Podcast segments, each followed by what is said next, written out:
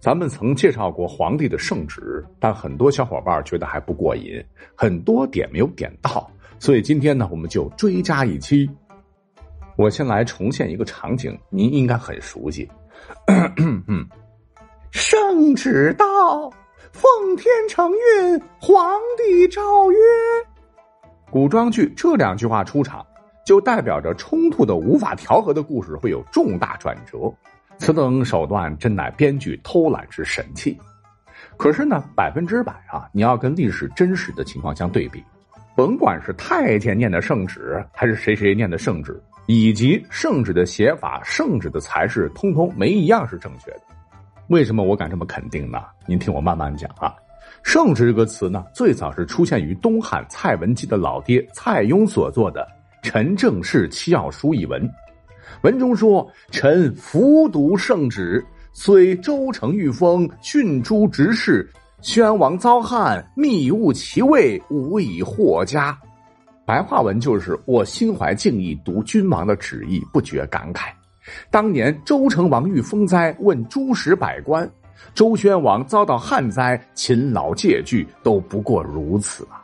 意思是，当今皇上，你得向这些明君贤君学习呀。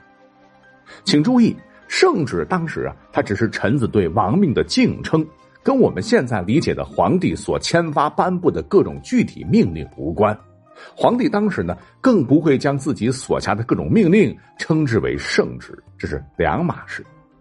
也就是说，古代统治者要发布国家行政命令或官员任免去留、赏罚如何的文书。也就是我们现在理解的圣旨一样的东西吧，最早的它就不叫圣旨。《史记》曾记载说，炎帝神农氏建嘉禾，名曰岁书，麦穗的穗；皇帝轩辕氏建景云，作云书；少昊作龙凤书，帝尧作龟书。哎，这就是后来有生杀任免之权、圣旨的雏形。等到了周朝建立的时候，就更加规范了些。据《尚书》记载，朝廷当时有六种官方文体，分别是典、谟、训、告、示、命。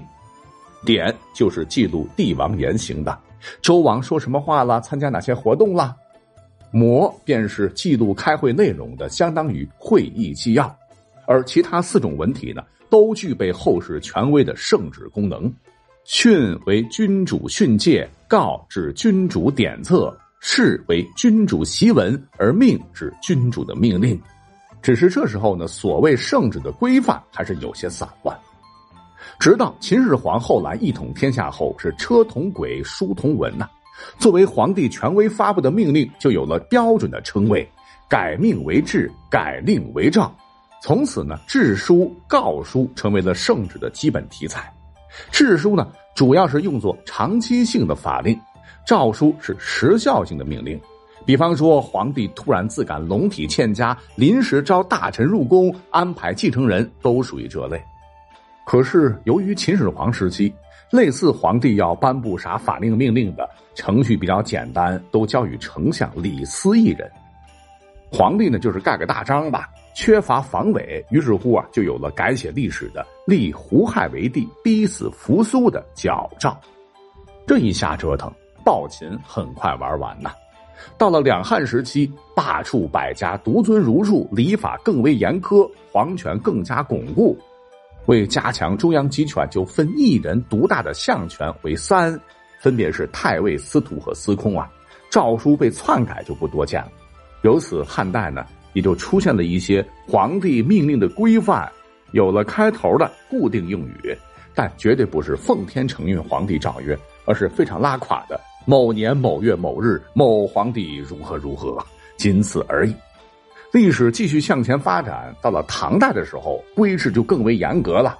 武则天当上女皇后，未必武诏之会将诏书重称制书，制度的制就很有影视剧里边圣旨那味道了。开头格式呢，就需要势大力沉的写上四字，以彰显皇帝威仪，这便是皇帝敕谕。结尾再署上某年某月某日以及起草人，大唐盛世嘛，万邦来朝，所以这样做无可厚非了。一般呢是相当于国务院秘书处的当时的中书省门下舍人撰写，然后呢，由相当于国务院办公厅的门下省审核发布。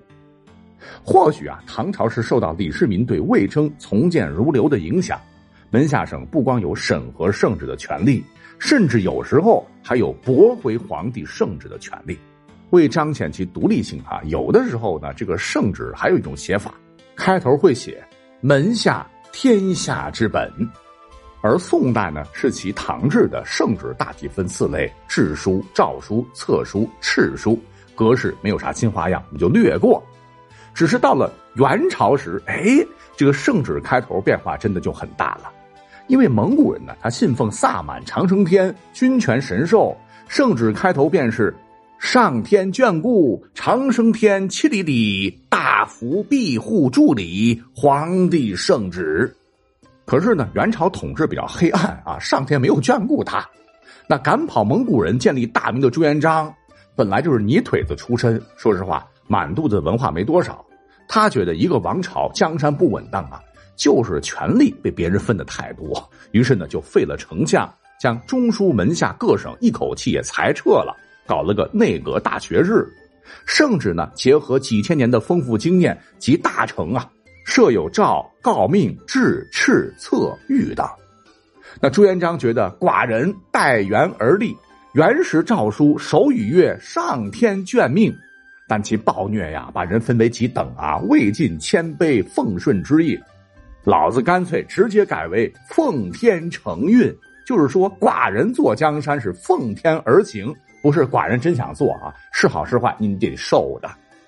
而且朱元璋啊，当皇帝自卑心很强啊，他担心身份地位太低，当过看不起眼的这个乞丐嘛，便曾亲自撰写了《御制祭梦》一文，说自己曾梦游天宫，见到了什么道法三清，此一道人授以真人服饰和法剑，命他自称奉天承运。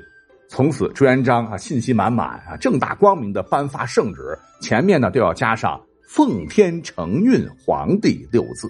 故而说啊，只要见到“奉天承运皇帝”什么的，一定会发生在明朝以后啊，其他朝代不可以，否则是穿越。